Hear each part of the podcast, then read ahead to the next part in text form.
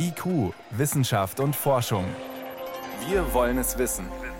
Ein Podcast von Bayern 2.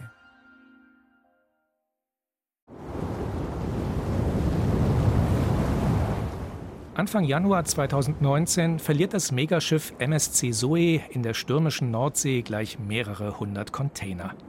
An den Stränden der Nordseeinseln werden tonnenweise Kühlschränke, Spielzeug und Styropor angespült. Solche Unglücke passieren immer häufiger.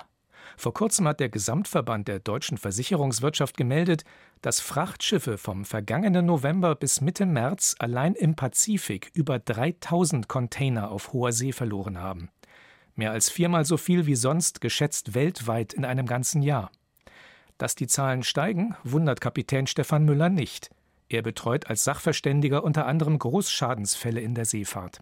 Es ist ja unbestreitbar, dass jetzt gerade der Umschlag wieder boomt und gerade die Containerschifffahrt ausgebucht ist mit ihren Schiffen. Also sprich, viele, viele volle Schiffe Richtung Westen starten. Und mit der Zahl der Container, die unterwegs sind, steigt auch die Wahrscheinlichkeit, dass welche über Bord gehen. In Müllers Augen ist das aber nur eine der Ursachen. Ich sehe es so, dass der Containerverlust an sich einfach mit vielen Wetterveränderungen zu tun hat. Zum Beispiel mit stärkeren Stürmen, und verändertem Seegang, etwa höheren Wellen, die mit einem anderen Wellenabstand als bisher auf den Schiffsrumpf treffen. Das kann dazu führen, dass die Schiffe beispielsweise anders von links nach rechts um die Längsachse hin und her schwingen. Man spricht von Rollen. Damit die Fracht auch bei rauer See sicher an Deck stehen bleibt, muss man solche Bewegungen beim Beladen der Schiffe und bei der Befestigung der Container berücksichtigen. Eigentlich sogar schon beim Entwurf der Frachter. Und da hinken die Vorschriften unter anderem den Wetterveränderungen hinterher. Die Wetterannahmen, die da getroffen wurden, die sind, ich behaupte jetzt mal ganz böse, von Anno dazumal. Also ich kann mich nicht entsinnen, wann da tatsächlich sozusagen die Grundannahme einmal getroffen wurde, beziehungsweise wie oft dieses auch wieder vom Neuem gemessen wird. Dass man in der Containerschifffahrt heute anders planen muss als bisher, bestätigt Stefan Krüger.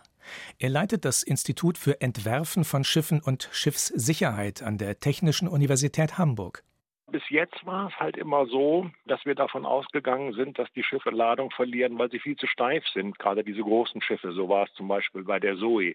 Nicht, die waren so steif, dass die so ruckartige Rollbewegungen gemacht haben, dass die Container runtergefallen sind. Als steif bezeichnet man ein Schiff, dessen Schwerpunkt niedrig liegt und das sich deshalb schnell wieder aufrichtet stellen sich ein Stehaufmännchen vor und sie legen das auf die Seite, dann macht es ja irgendeine Rollbewegung. Und je mehr Gewicht sie unten drin haben, umso schneller wird die Rollbewegung. Nicht? Und wenn der Gewichtsschwerpunkt bei dem Stehaufmännchen einfach zu weit unten ist, dann ist die Rollbewegung so steif, dass man extrem große Beschleunigungen sieht. Und die können beim Schiff dazu führen, dass Container über Bord gehen, obwohl der Winkel, um den das Schiff schwankt, gar nicht so groß ist. Doch bei den jüngsten Fällen trifft das offenbar nicht mehr zu. Jetzt haben wir aber das Problem, dass alle Welt im Internet was bestellt und die Schiffe sind wirklich bis an die Halskrause voll, weil die versuchen, jeden Container noch irgendwie mitzunehmen. Und dadurch haben die jetzt vergleichsweise so wenig Stabilität, dass die halt eben die Container runterschmeißen. Nur eben in diesem Fall, weil der Winkel, um den die Schiffe schwanken, zu groß geworden ist. Ähnlich wie bei einem Stehaufmännchen, dessen Schwerpunkt weit oben liegt und das sich deshalb stärker zur Seite neigt, wenn es pendelt, und sich nur vergleichsweise langsam wieder aufrichtet. So wie die riesigen Containerschiffe heute konstruiert sind, gibt es keinen besonders großen Spielraum mehr, um sie perfekt zu beladen, damit sie sich weder zu steif verhalten noch zu instabil.